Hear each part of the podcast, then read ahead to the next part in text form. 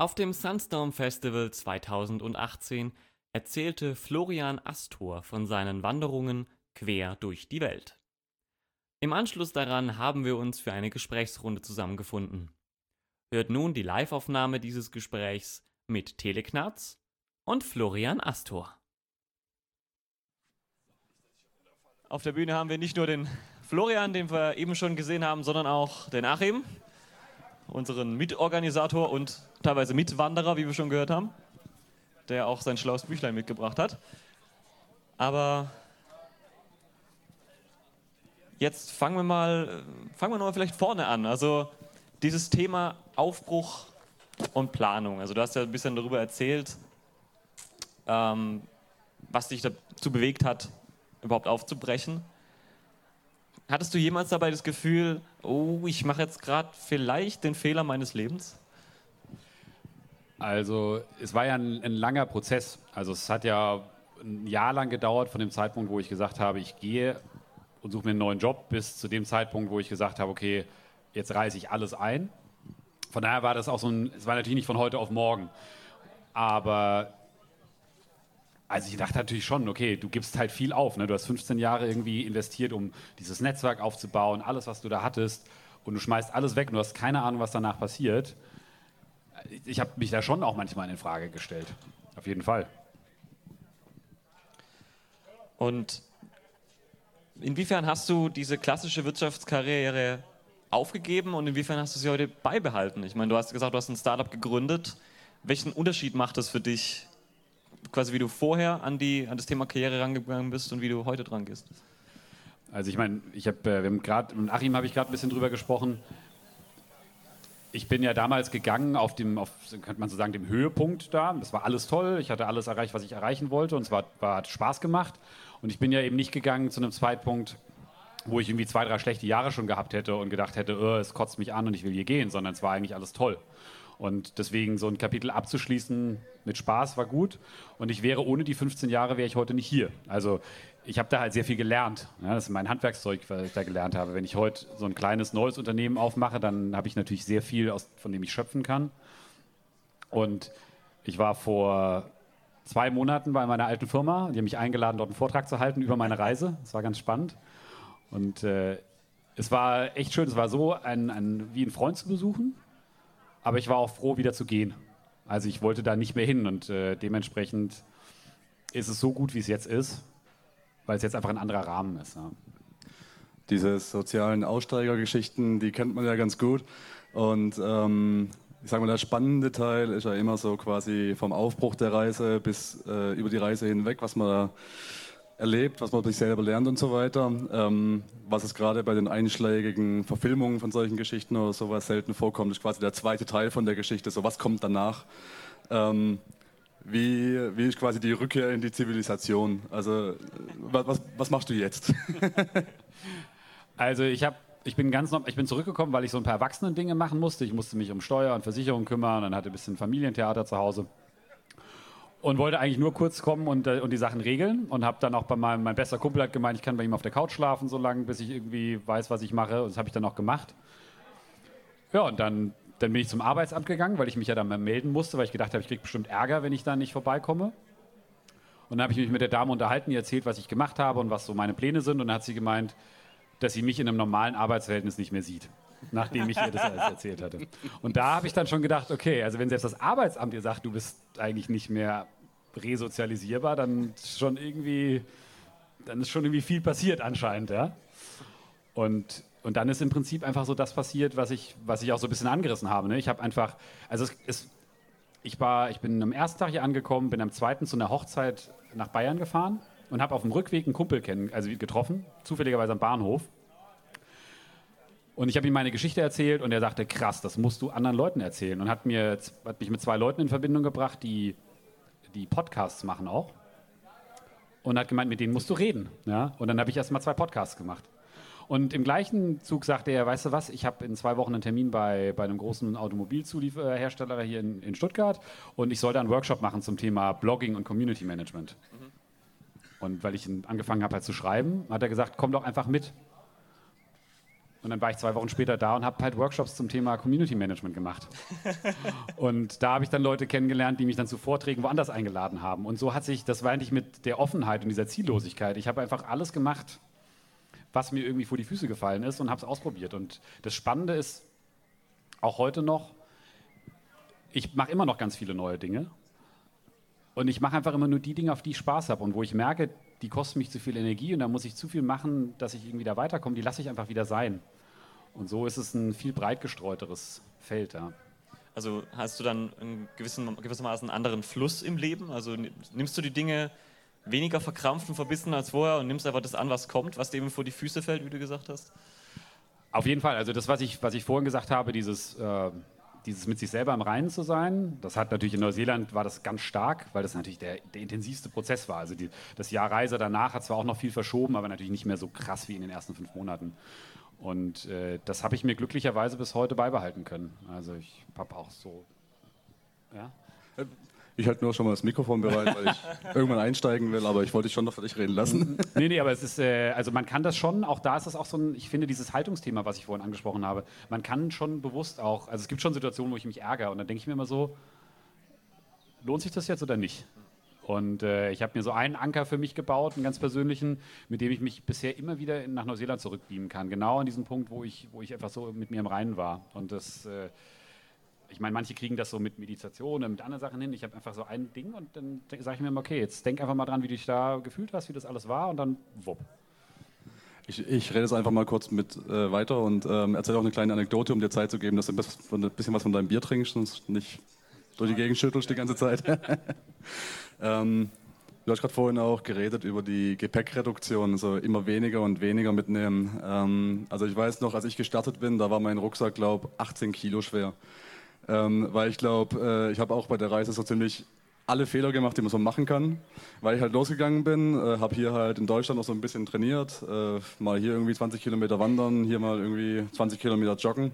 Also äh, was ich vielleicht noch als Disclaimer geben sollte, das hier ist das, was passiert, wenn man auch nach dieser Neuseeland-Reise so ist, als würde man 60 Kilometer am Tag wandern, aber es nicht tut. ähm, genau, und äh, habe dann gedacht, okay, ja, okay, ich, ich, bin jetzt hier mal 30 Kilometer gewandert, von A nach B, schön durch den Wald. Habe es einen Tag lang gebraucht, aber ich hätte noch sechs Stunden Zeit. Was macht man dann die ganze Zeit? Und habe dann, äh, naiv wie ich bin, noch gedacht, ha, nimm ich ein kleines, äh, einen kleinen Laptop mit, dann kann ich von unterwegs noch schön arbeiten. Ja, nein. Ich glaube, äh, direkt in der zweiten Nacht habe ich mir eine Postfiliale gesucht und den Laptop einfach wieder irgendwo hingeschickt, weil äh, das einfach utopische Vorstellungen sind, weil das einfach, wenn du auf dieser Wanderung bist, dann lebst du dafür. Dann ist genau das dein Job. Dein Job ist es, von A nach B zu kommen und zu überlegen, wo du in drei Tagen wieder Essen herkriegst. Ähm, also es kommt auch keine Langeweile auf dabei. Ne? ja. also. Also äh, wirklich, ich habe am Anfang auch, ich habe äh, in Neuseeland habe ich mir noch so ein, so ein kleines Shampoo gekauft und ich hatte im Laden die Wahl, ob ich jetzt das, das kleine Outdoor-Shampoo nehme, so ein kleines Fläschchen, oder das gleiche Fläschchen in so einer ähm, Stormtrooper-Helm-Verpackung. Da habe ich gedacht, ach, die 200 Gramm, die kriegst du ja auch noch gepacken.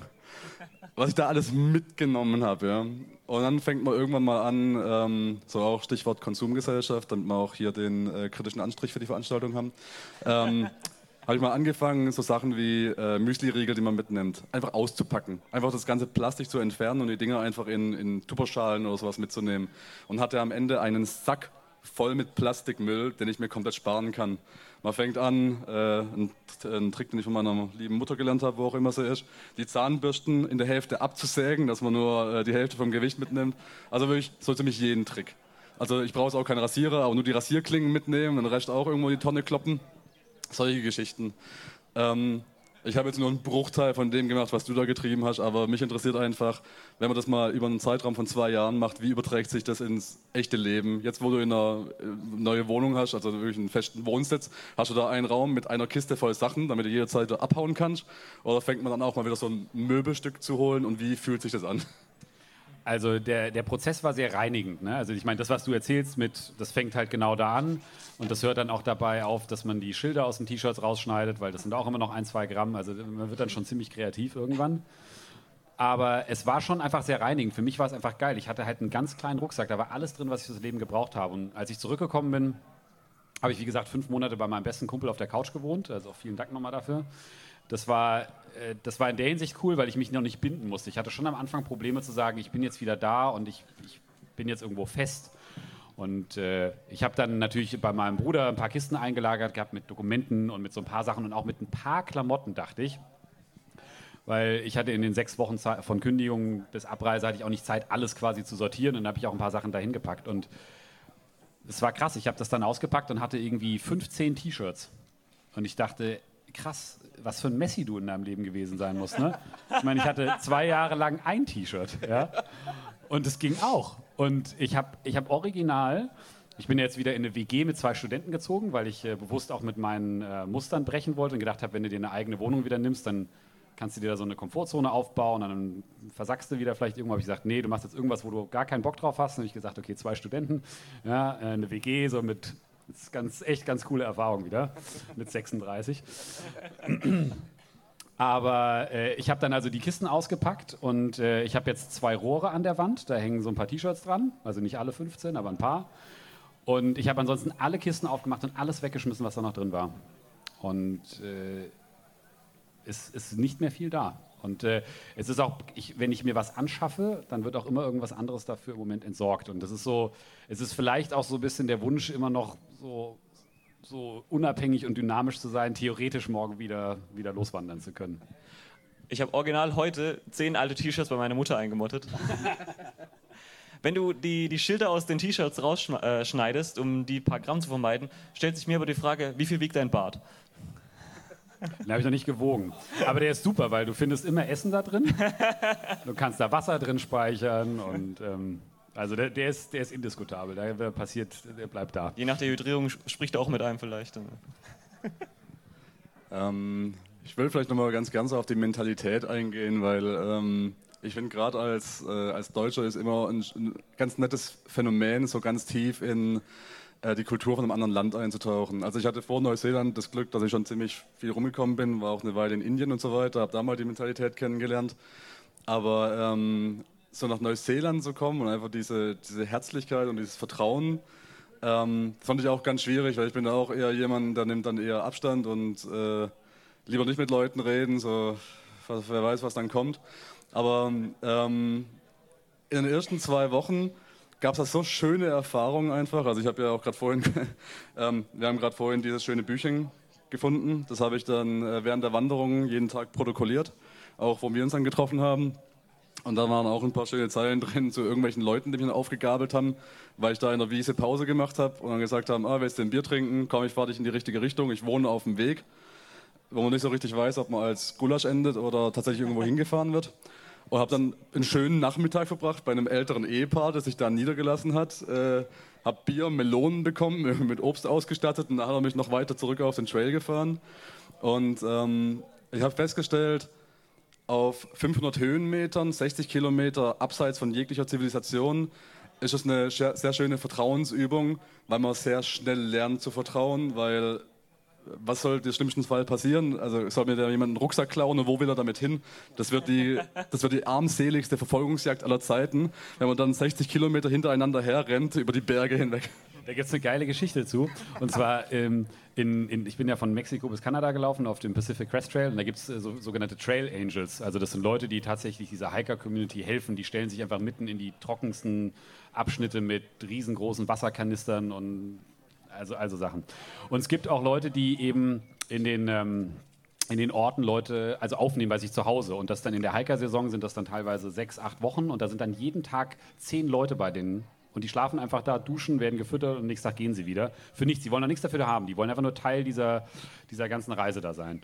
Und eine von diesen, äh, von diesen Frauen wurde mal interviewt ähm, in der Zeitung und da hat auch der Reporter dann gefragt, ob sie denn keine Angst hätte, dass die ganzen Leute da bei ihr irgendwas klauen würden. Und hat sie gemeint, wenn sie wüssten, es ist viel schlimmer. Die haben alle keinen Bock, das Zeug zu tragen. Die lassen immer alles hier. Ja? Und die Hiker, die wären die sichersten Leute. Die würden nie irgendwas mitnehmen. Ja? Ich habe äh, hab da lustigerweise in Neuseeland, es, es wird irgendwie wird's gerade so ein bisschen zum abendlichen Plausch zwischen zwei, ne, zwischen zwei Leuten, die da Ähnliches gesehen haben, aber in Neuseeland war da ziemlich am Ende, also Nordende der Südinsel. Da gab es ähm, so einen Berg, ich glaube, das müssten fast vor Mount, Richmond gewesen sein, aber wir werden das mal nicht zu geografisch. Da gab es eine Hütte, da bin ich angefangen zu laufen. Das war so ein 30 Zentimeter breiter Pass, wo es in Schlangenlinien immer schön im Berg hochging. Äh, so Fortbewegungsrate, also war wirklich so dicht bewachsener Busch. Fortbewegungsrate auch so bei einem Kilometer pro Stunde ungefähr, vielleicht eineinhalb, wenn man sich beeilt hat. Ähm, Habe ich mich einen Tag lang hochgekämpft dann nochmal einen Tag lang über einen normalen Pass weiter hoch und dann war da eine riesengroße Holzhütte, eine von diesen äh, von, vom ähm, neuseeländischen äh, Naturschutzverbund gebauten Holzhütten, wo innen drin auf der Tür ein Anschlag war mit äh, der örtliche Schachclub trifft sich diese Woche donnerstags. Was? Ich habe bis heute nicht verstanden, was dieser Anschrieb, also ob das jemand da hingehängt hat, um speziell äh, Wanderer zu verarschen, oder ob da einmal in der Woche der örtliche Schachclub mit dem Hubschrauber hochfliegt. Aber äh, ja, solche Sachen gab es natürlich öfter, ne? Vielleicht spielen die Hubschrauber Schach und greifen einfach Wanderer auf, drehen und setzen sie woanders hin. Ähm, hattet ihr eigentlich ähm, das Gefühl, wenn wir so bei der Gastfreundschaft und bei der Begegnung sind, eigentlich das Gefühl, dass Vorurteile, also eurerseits gegen andere oder jetzt gegen Deutsche, irgendwie noch eine Rolle gespielt haben? Hm, also ich, äh, ich sag mal so, ähm, da zwischen den Ortschaften, also im Prinzip ähm, dieser Trail, der lief hauptsächlich ja immer durch die Gebirge, also wirklich mitten durch Neuseeland durch. Und ähm, ich glaube, es war so auch angelegt, dass man alle sechs Tage spätestens in einen neuen Ort kommt. Und in den Ortschaften musste man, glaube ich, tatsächlich ein bisschen aufpassen, weil es in Neuseeland so, ich glaube, 30 Prozent Bevölkerung und 70 Prozent äh, deutsche Work and Traveler gibt. Und da musste man immer ein bisschen aufpassen, wo man hingeht und dass man sich gut benimmt, weil viele ähm, von diesen Holiday Parks, solche Campingplätze, wo wir hingehen konnten, hatten da schon ein bisschen Vorurteile, habe ich das Gefühl. Aber sobald man da raus ist und irgendwo in Gegenden ist, also wir sprechen da von mehreren hundert, hundert Hektar Land, wo teilweise nur Schafe sind und mittendrin gibt es ein Haus. Ähm, das sind die freundlichsten Menschen der Welt, die sich freuen, wenn jemand vorbeikommt und bei denen mal Abend ist und ihnen was Neues erzählt. Ich glaube, das, das hat, also ich meine, das hat sehr viel mit dieser Ländlichkeit zu tun auch, ne? Klar, also der, das merkt man auch, dass die Leute mehr auf sich aufpassen. Ne? Das ist klar, da weißt du auch, wenn du da irgendwo im Auto liegen bleibst, dann kommt vielleicht auch nur ein Auto vorbei an dem Tag und dann bist du halt darauf angewiesen, dass die anhalten. Ich habe mal das längste, dass ich mal auf einen, also auf einen, auf einen Hitchhike, also gewartet habe, dass mich mal jemand per Anhalter mitnimmt, waren acht Stunden. Das war aber auch nur, weil acht Stunden kein Auto kam. Also das erste hat mich natürlich mitgenommen. Und ich glaube schon, dass also gerade in solchen Gebieten die Leute einfach mehr gegenseitig aufeinander aufpassen. Zusätzlich sind die Neuseeländer einfach extrem offen und herzlich. Äh, und was du auch sagst, ich glaube, für die ist es auch immer Teil, eben Teil von so einer Reise zu sein, ein bisschen was mitzukriegen. Aber ich kann nur eine Anekdote erzählen, als ich, als ich mit Neuseeland fertig war, er hat mich eine Freundin aus Deutschland besucht und wir haben zehn Tage lang nochmal einen Roadtrip zusammen gemacht, haben uns ein Auto gemietet und sind rumgefahren. Und ich bin ja quasi fünf Monate lang überall per Anhalter nur hingekommen. Und als wir dann ein Auto hatten und losgefahren sind, habe ich ihr gesagt, das klingt jetzt vielleicht komisch, aber wir nehmen jeden Anhalter mit, den wir auf der Straße sehen. Und die hat, die hat mich angeguckt und gemeint, bist du nicht ganz dicht? Und wir haben original jeden Anhalter, den wir gesehen haben, auf der Straße mitgenommen. Und für mich war das total spannend zu sehen, weil mir hat das mehr Spaß gemacht, die Anhalter mitzunehmen, als quasi selber mitgenommen worden zu sein. Weil, weil du weißt ganz genau, wie derjenige sich fühlt, wenn du an ihm vorbeifährst und auf einmal gehen die Bremslichter an und du weißt, geil, der hält an. und äh, also dieses, dieses Gefühl, da jemandem was zu geben, das ist schon ziemlich cool. Also man entwickelt quasi auch mehr Empathie, auch für wildfremde Leute durch so eine Reise. Ja, also man, man könnte sich die, die spannende Frage stellen, ob es richtigen oder einen echten Altruismus gibt. Ne? Weil, also ich hatte dadurch quasi echt tolle Gefühle, dass ich anderen Leuten quasi, dass ich andere Leute mitgenommen habe. Und es hat mich erfreut. Also habe ich das dann quasi so ohne Hintergedanken? Also es kann man sich schon, das ist ja. eine bisschen philosophische Frage, aber es, ist, äh, es war total spannend zu sehen, wie sich das verschoben hat. Ja. Mhm. Ähm, also ich hatte mal ein Erlebnis, als ich wieder in Deutschland war und man sieht ja so alle Schaltjahre lang, sieht man mal einen eindeutig aus dem Ausland stammenden ähm, Hitchhiker, der auf dem Weg eine Autobahnauffahrt hoch ist der nicht versteht, dass deutsche Autobahnen anders funktionieren als überall anders auf der Welt die Highways. Ja. Und ähm, also auf so einer Auffahrt aufzuhalten, geschweige denn auf der Autobahn, ist ja unglaublich schwierig. Aber ich habe da mal eine Vollbremsung äh, hingelegt, gerade auf so einer Auffahrt, wo ich einen gesehen habe, weil ich innerhalb von fünf Sekunden ist mir durch den Kopf gegangen, was das für einen bürokratischen Mist hinter sich herzieht, wenn der jetzt auf der Autobahn läuft. Und ich war für ihn gestresst in diesem Moment, weil ich genau gewusst habe, da kommt die Polizei, dann werden da Listen angelegt. Dann kommt dann irgendwann das Ordnungsamt dazu und wahrscheinlich gibt es noch irgendwo äh, ein Gericht, das da auch noch was zu sagen hat. Und das hat mich so gestresst, dass ich da eine Vollbremsung hingelegt habe und den zur nächsten Ausfahrt gebracht habe. Wie würdest du oder würdet ihr vielleicht sagen, beeinflusst so eine Reise das, das eigene Wertesystem? Also man fängt ja, man muss sich ja um jeden Dreck, also wirklich um jeden Dreck selber kümmern. Ne? Du hast es im Vorgespräch noch ein bisschen, erklär, äh, ein bisschen erzählt, man muss sich, um auf Toilette zu gehen, erstmal 20 Zentimeter Loch buddeln, damit man auf Toilette gehen kann. Also man kümmert sich ja um alles. Inwieweit, also du hast mit der Komfortzone angesprochen, inwieweit verändert das das Wertesystem und wie beträgt sich das vor allem, wenn man dann halt mal wieder zurück ist?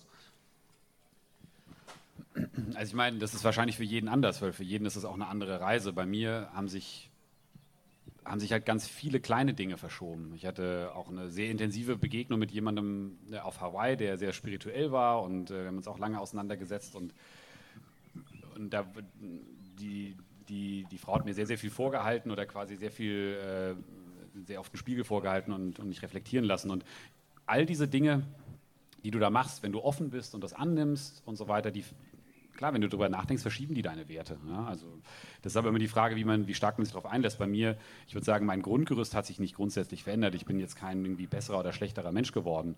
Aber ich glaube, ich bin in vielen Ecken weicher, sensibler, offener ähm, geworden. Und also es hat mich schon geschliffen. Also es ist kein so irgendwie von, von 0 auf 100 oder sowas, aber es hat halt, na, es hat halt so die, so die ganzen Kanten irgendwie so ein bisschen bearbeitet. Ja.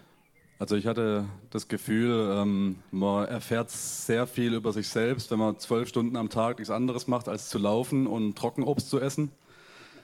Ähm, ich glaube, nach dem zweiten Monat habe ich über mich selber herausgefunden, dass ich warme Duschen sehr gern mag.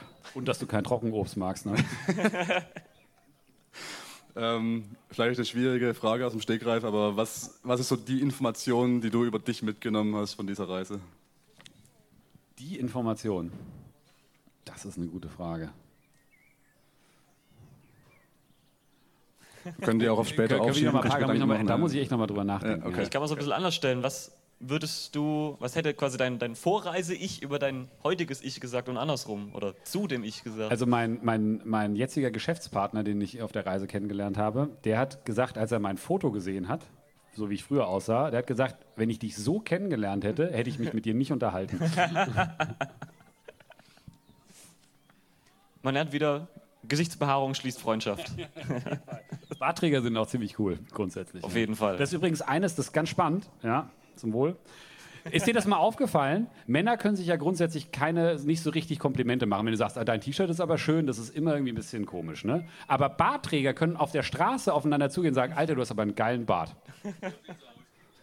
Das ist echt gut. Ich mache das auch immer. Ich finde das total geil. Das ist so eine, das ist einfach, das ist geil. Also ich kann sagen, ich glaube am ersten Tag, wo ich dich gesehen habe, habe ich direkt mal deine rosa Hose gelobt. Und habe mir im Anschluss auch äh, auf Grundlage von der Hose einen rosa Rucksack gekauft. Die Hose, die war mal tatsächlich, die ist ja jetzt geflickt, ne?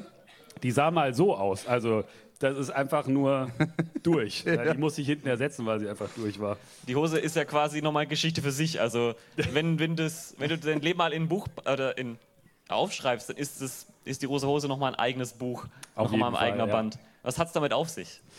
Naja, also das ähm, lustigerweise ich bin tatsächlich äh, mit einer anderen Hose gestartet, mit so einer klassischen Wanderhose, wie man das halt macht als Deutscher. Man hat, man geht wandern, also hat man Wanderschuhe und eine Wanderhose. Und ich hatte auch eine Wanderhose mit solchen Reißverschlüssen, dass man das unten abnehmen kann. Ist ja ganz praktisch, weil wenn es kurz ist, hat man, äh, warm ist, hat man eine kurze Hose. Wenn es kalt ist, hat man eine lange Hose, kann man schön da dran machen und so weiter. Alles totaler Bullshit. Ne? Weil spätestens nach sechs Wochen hast du so viel abgenommen, dass das Ding einfach nur dir die Hüfte runterrutscht. Und dann bist du irgendwie alle sechs Wochen dabei, dir eine neue Hose zu kaufen. So, und dann habe ich äh, am Ende, also ich habe mich dann trotzdem, habe mir einen Gürtel angezogen, dann hatte ich immer blaue Flecken auf dem Hüftknochen, weil der Gürtel natürlich dann mit dem Rucksack und so weiter.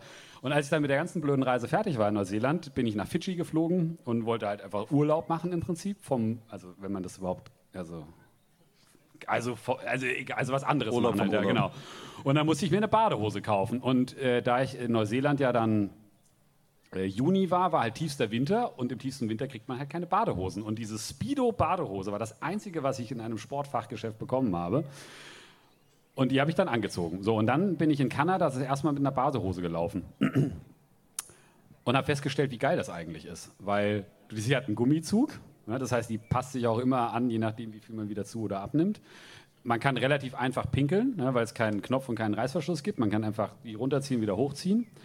Sie trocknet schnell, wenn man schwitzt, weil es halt eine Badehose ist. Und man kann sich die Unterhose sparen, weil man ja ein Innennetz hat. Also wieder Gewicht gespart.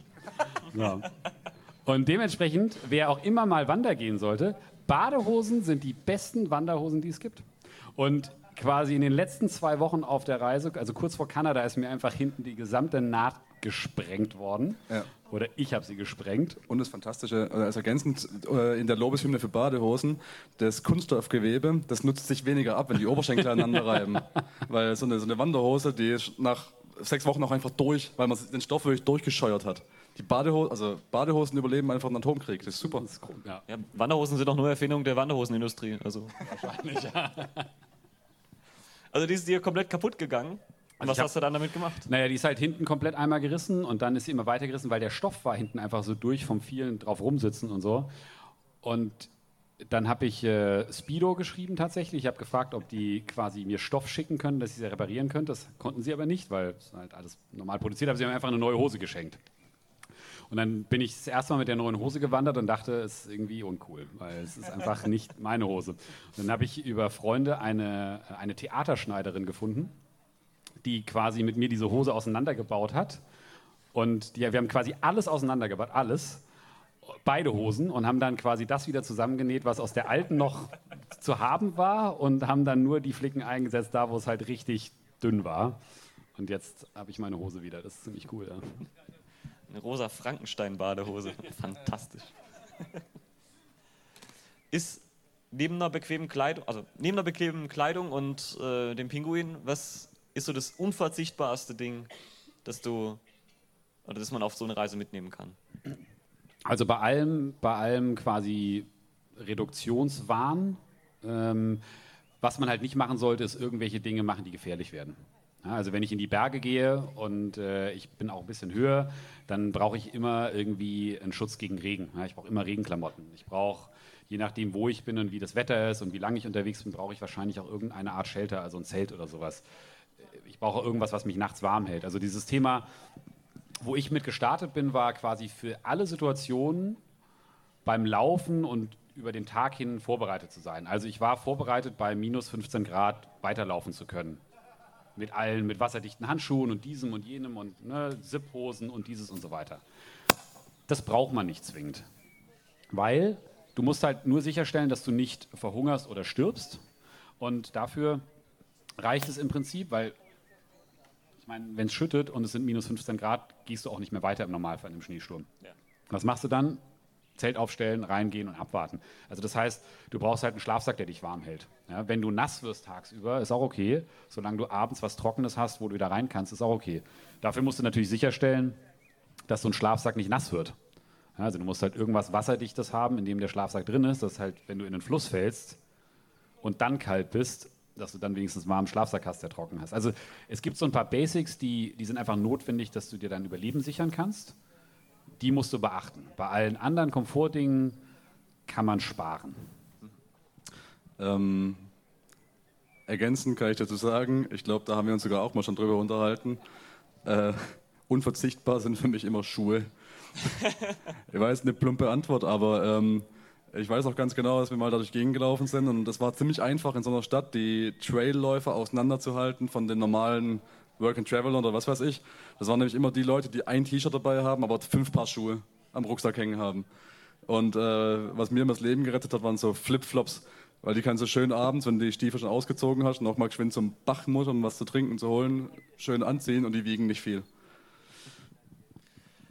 Du bist 3000 Kilometer etwa durch Neuseeland gelaufen, ne? Hast dort, glaube ich, auch, bist da Barista geworden, war das da? Also du kannst richtig guten Kaffee kochen.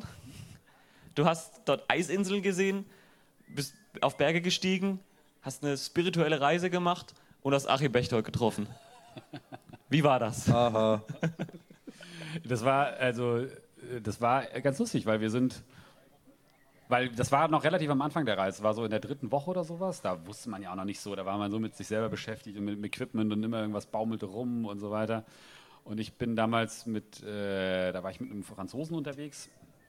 Und wir waren irgendwie schon drei Tage oder so zusammen unterwegs. Und sind dann an Achim vorbeigelaufen, der so am Wegesrand irgendwo im Schatten vor sich hin vegetierte am, an einem heißen Tag. Und du wusstest halt immer so nicht so, ist das irgendwie Mörder. ja, gehört der zu uns oder ist das irgendjemand irgendwie so? Und dann sind wir halt einfach erstmal dran vorbeigelaufen. Ne? Und wir sind dann da um den Trail, so um den See rum und der Achim, der war einfach ein bisschen, bisschen geschickter schon als wir. Der hat sich nämlich die Karte angeguckt und dachte so, ich laufe doch nicht um diesen ganzen See rum. Wenn ich einfach hier gerade langlaufen kann, ist es viel kürzer. Da war eine Brücke über den See, seid ihr bescheuert? Und wir sind also schön in diesem blöden See rumgelaufen und kamen dann irgendwo dann oben wieder an und da saß Achim schon wieder da rum. Ne? so ein, so ein Wanderkobold, der sich von A nach B teleportiert. Was ist denn hier eigentlich los? Naja, und dann haben wir gedacht, okay, den kriegen wir irgendwie so schnell nicht wieder los. Und dann sind wir halt Dann können wir auch zusammen mit ihm reden. weitergelaufen. Kenn ich. Ja. Und so war das dann, ja. Ist auch übrigens eine schöne Faustregel, egal ob man mich in Neuseeland trifft oder irgendwo anders, man landet früher oder später irgendwann mal hier. Äh, In dem Sinne auch einen schönen Gruß an meine Arbeitskollegen in der ersten Reihe. Ne? Hast du was äh, zu erzählen aus der Büchlein vielleicht? Äh, pf, ich weiß nicht, ob wir da überhaupt noch Zeit haben dafür. Oh, gute Vielleicht. Frage. Äh, Ja, vielleicht man doch, wenn du gerade schon aufs Publikum verweist, nehme ich die Überleitung doch gerade mit. Wenn jemand Fragen oder eigene Geschichten zum Thema Reisen hat, darf sich gerne äh, hier vorne einfinden. wir können auch noch kurz Bedenkzeit geben, ob jemand eine Frage hat, weil Genau. ich habe noch eine Sache hätte ich noch, die Genau. habe ich nämlich gerade vorhin notiert. Ähm, du hast gerade vorhin erwähnt, so diese, diese Geschichte, wo du runtergefallen bist, die Schulter ausgekugelt und so weiter. Ähm, ich gehe davon aus, dass wenn man da wirklich ganz auf sich alleine gestellt ist, dann, äh, dann äh, gibt es viele gefährliche Situationen, wo man auch mal so eine, so eine richtig urinstinktive Art von Angst kennenlernt, die man so vorher nicht kannte. Also bei mir war das zum Beispiel, gerade die, wo diesen Moment hast du erwähnt, wo das erste Mal während diesem Trail so aus der Zivilisation raus, den Berg hoch, in den Wald raus äh, hochging und du kommst unten an, hast kein Wasser mehr. So in etwa ist mir das auch passiert, weil da kommt man ja ganz unten in so einem äh, ehemaligen Steinbruch an. Und dieser ehemalige Steinbruch äh, ist wirklich komplett stillgelegt. Da gibt es noch eine Straße, die geht runter, wo man nicht weiß, wo es hingeht, und die geht hoch auf den Berg. Und ich bin in diesem Steinbruch angekommen und habe dann festgestellt, oh, was der ganze Zeit an meinen Beinen runterlief, war nicht der Schweiß, sondern mein Wasserschlauch, der hinten auf dem Rucksack gebrochen ist und mir über einen Zeitraum von eineinhalb Kilometern schön die Beine runterlief. Was bedeutet, ich habe kein Wasser mehr, außer ich schleck mir die Beine ab. Und dann hat man die Wahl, laufe ich jetzt auf die Gefahr, dass da auch kein Wasser ist, nochmal drei Kilometer den Berg hoch oder gehe ich runter und hoffe aufs Beste. Ähm, wie bist du da mit sowas umgegangen und äh, wie würdest du dieses Gefühl beschreiben in Ermangelung dessen, dass ich selber keine Beschreibung dafür habe?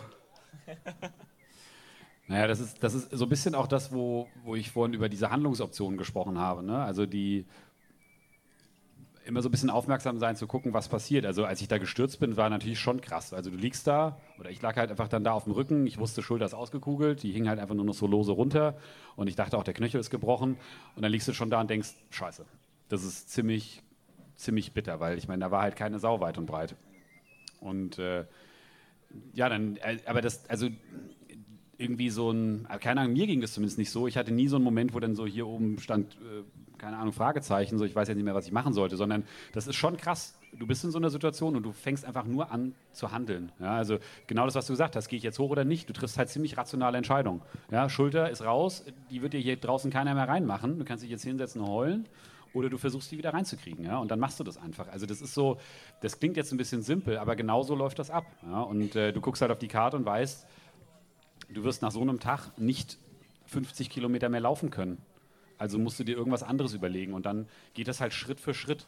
Und in solchen Extremsituationen wird halt aller Scheiß ausgeblendet und du machst halt nur noch das, was irgendwie, also was wichtig ist. Ne? Und das ist schon reinigen. Deswegen meine ich auch so diese Erfahrung, mit dem du verhungerst oder stirbst nicht.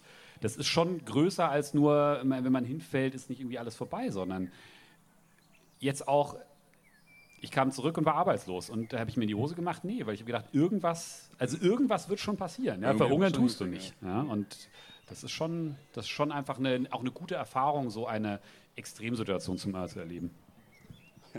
Ich habe auch, äh, ich glaube, ein Jahr vor meiner Reise nach Neuseeland habe ich über mich selber auch gelernt, dass ich eine extreme Wespenallergie habe. Habe aber nicht gewusst, dass in Neuseeland die Wespen nicht sterben, weil es da keinen Winter gibt, keinen richtigen, also in den speziellen Gebieten. Und äh, es gab da auch eine Strecke, wo es vom Wespen nur so gewimmelt hat und jeder gesagt hat, man sollte aufpassen. Da habe ich mir quasi dieses, äh, äh, dieses, diese, diese, diese Epinephrin-Spritze quasi an die Hand gebunden, damit es schnell gehen kann im Ernstfall. So, aber das haben wir auch Bedenkzeit genug gegeben. Äh, hat noch jemand irgendeine schöne Frage, die wir stellen können? Ihr müsst auch nicht hochkommen. Wir kommen runter, beziehungsweise er kommt runter. Er, wir sind genug gelaufen. Du siehst aber nicht so aus. nicht mehr. Gibt's Fragen, Anregungen, Kritik? Eine ja, ja. Frage, eine Wortmeldung. Ich komme, ich eile, ich fliege. Aber wenn das runterfällt. Ah. Ja, was mache ich dann? Verhungern tust du nicht. Schulter wieder einkugeln. Vielleicht gibt er dir eine, äh, eine Beschreibung. Hi. Ja, eigentlich an euch, an euch beide. Äh, Gab es denn einen Moment, wo ihr überlegt habt, tatsächlich abzubrechen? Vielleicht gerade nach so, ich kugel mir die Schulter aus und ist irgendwie so ein Level erreicht? Oder geht man da dann gestärkt raus und jetzt erst recht? Also ich hatte ja immer noch die zwei Mädels vor mir, ne? und ähm, also ich glaube, damals war ich auch noch viel zu zielfokussiert. Also quasi nicht nach Cape Ranger zu kommen, war einfach, das war so gar keine, das war, das war gar nicht so im, in dem Rahmen des Möglichen. Aber auch rückblickend, also ich, ich habe schon fr früher ein bisschen mehr in den Bergen gemacht. Für mich ist es einfach, das ist einfach meine Welt da draußen. Ne? Und äh, also jeden Tag, den ich da draußen verbringen kann, der ist irgendwie gut. Nicht, dass das hier schlecht ist. Also für mich war das einfach, ich wäre da freiwillig nicht weggegangen. Also so aufgeben, Nee, ich glaube nicht.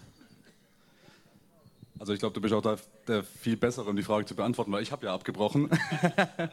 Beziehungsweise ähm, mir wurde ziemlich schnell klar, dass dieser Trail, ähm, der ist ja nicht vergleichbar, also gerade also Te Araroa, haben wir diesen Namen jemals gesagt, ähm, der ist ja nicht vergleichbar mit sowas wie dem Jakobspfad hier in Europa. Aber dieser Jakobspfad, der hat ja quasi eine Historie und der sieht halt so aus, wie er aussieht. In Te Araroa, äh, der, der Te Araroa in Neuseeland, der ist ja quasi künstlich angelegt von Leuten, die sich quasi rausgesucht haben auf der Landkarte, wo die schönsten Walks sind, wo man die schönsten drei, vier Tageswanderungen hinkriegt und haben dann quasi eine gerade Linie gezogen vom Startpunkt vom einen bis zum Endpunkt vom anderen. Also, ne, dass man einfach, deshalb ist man auch quasi sehr oft von A nach B gelaufen, einfach über den Highway.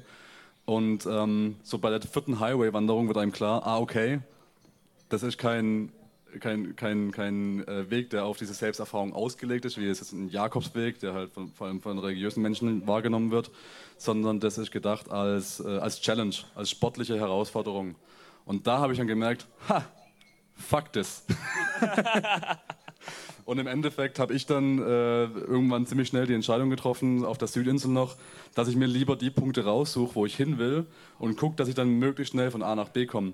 Und ich glaube, ich bin vielleicht äh, knapp über 1000 Kilometer habe ich selber gepackt, aber bin, glaube per Anhalter 3000 gefahren, weil ich dann immer beschlossen habe, ah, jetzt bin ich irgendwie am Norden von der Insel, aber ich wollte da unten ja nochmal äh, hier Anhalter und dann an einem Tag irgendwie über vier Autos äh, sechs Stunden per Anhalter, 300 Kilometer nach Süden ge äh, wieder gefahren und bin da dann wieder am See angekommen, wo ich hin wollte und bin wieder nach Norden gelaufen.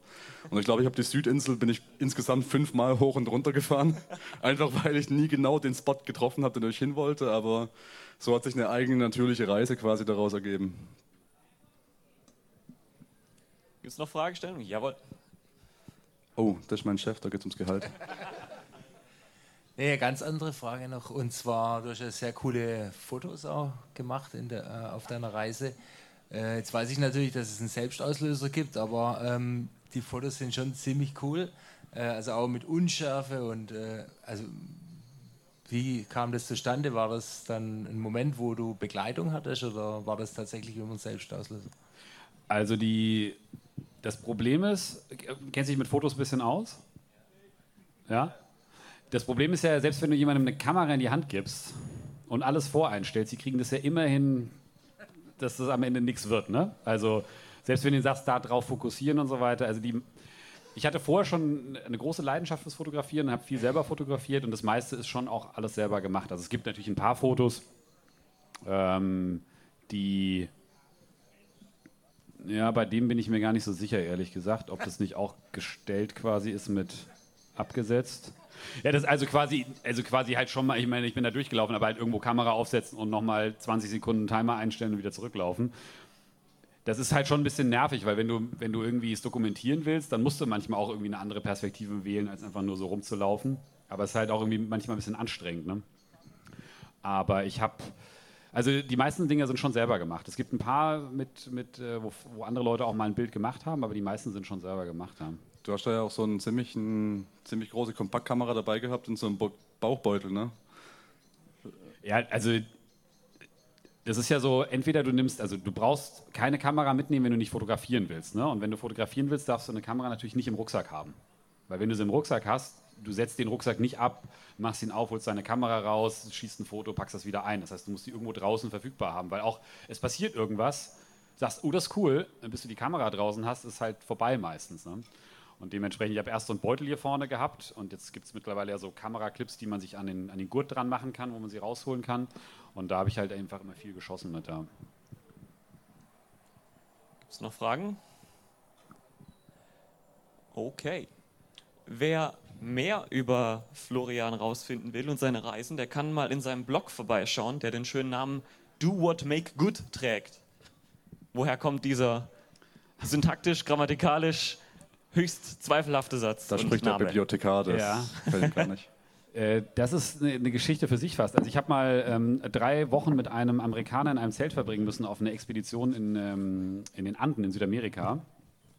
Und es war, äh, also ne, wir sind auf einen hohen Berg geklettert und war ziemlich extrem, auch mit, mit minus 40 Grad teilweise und so weiter. Und äh, wir waren halt eine, äh, eine Leidensgemeinschaft für drei Wochen und haben dieses Zelt auch teilweise nicht verlassen, ja, tagelang bei Stürmen. Und da hat man dann schon eine sehr, sehr intensive Beziehung, die man da eingeht, ob man will oder nicht. Und ich habe den immer wieder mal nach Rat gefragt, so nach dem Motto, meinst du, ich soll jetzt den dicken, die dicke Mütze anziehen oder die dünne? Und der hat immer zu mir gesagt, you know, you gotta do what you think is best for you. Ne? Also du musst das machen, was, was für dich am besten ist. Und das hat sich schon über lange Zeit dann auch danach so ein bisschen für mich auch rauskristallisiert, dass er eigentlich recht hatte. Auch bei so einem blöden Beispiel mit so einer Mütze. Aber am Ende bist du selber für dein Glück verantwortlich. Und du musst das machen, was für dich richtig ist. Und das, was dich am Ende auch wieder glücklich macht. Und wir saßen also in Neuseeland in so einer Hütte. Und da waren auch zwei Koreaner dabei. Und wir haben uns genau über diese philosophischen Themen unterhalten. Und deren Englisch war ziemlich begrenzt. Und der eine wollte sich aber auch unbedingt in diese Diskussion einbringen. Und als es dann dazu ging, also dazu kam, dass man eben das machen muss, was einen glücklich macht und so weiter, da stand er auf und sagte, ja, you know, do what make good. Und äh, dieser Satz, äh, der ist irgendwie bei mir hängen geblieben. Und dann dachte ich, der ist eigentlich so geil, weil der beschreibt eigentlich in sehr kurzer Form, um was es geht. Und ja, den habe ich dann geklaut. Ich habe das Gefühl, das wäre auch die Antwort auf die Frage, was wäre der eine Tipp, den du den Leuten geben würdest, die jetzt im Reisefieber sind und die jetzt loslaufen wollten. Wahrscheinlich genau das, ist, oder? Ist wahrscheinlich keine schlechte Zusammenfassung, ja. Und wo geht deine Reise jetzt eigentlich hin? Also ich habe äh, mir auch da abgewöhnt äh, zu planen. Ich habe jetzt also mit einem Freund einen, einen kleinen Laden aufgemacht und äh, wir haben beide da Bock drauf und wir machen das auch beide mit Herzblut und äh, Tag und Nacht. Und wir haben uns auch beide gesagt, wenn es nicht funktioniert, machen wir was anderes. Und ich plane im Moment so maximal im Normalfall so ein, zwei Wochen im Voraus und behalte mir weiterhin diese mentale Freiheit, dass ich eigentlich noch auf meiner Reise bin. Schön, dass es trotzdem geklappt hat, dass du heute hier hergekommen bist. Wir hatten ja nur zwei Wochen Vorlauf, also von daher äh, war das genau in meinem Planungshorizont. Also, dowhatmakegood.de, der Blog von Florian Astor. Ähm, wir machen jetzt eine kleine Umbaupause von 10, 15 Minuten und danach gibt es hier das Hap- Heavy Metal Road Movie Happy Metal. Genau, äh, ich wollte nur noch kurz die Danksagung loswerden. Ja? Äh, also an dieser Stelle Dankeschön Florian fürs Kommen, äh, Dankeschön Dennis für die Moderation, danke an alle, die da sind, vor allem auch danke an das Technikteam, die das Ganze gerade betreuen und unseren Scheißdreck aufnehmen, hoffentlich. Und äh, ein ganz besonderes Danke auch noch an ähm, unsere Technik und äh, technisches Equipment, das zur Verfügung gestellt wurde vom zwei Wochen Rückgaberecht von Amazon. ähm, in diesem Sinne, äh, schönen Abend und Vielen noch Dank. viel Spaß mit Vielen. Dank und einen großen Applaus für Florian Astor.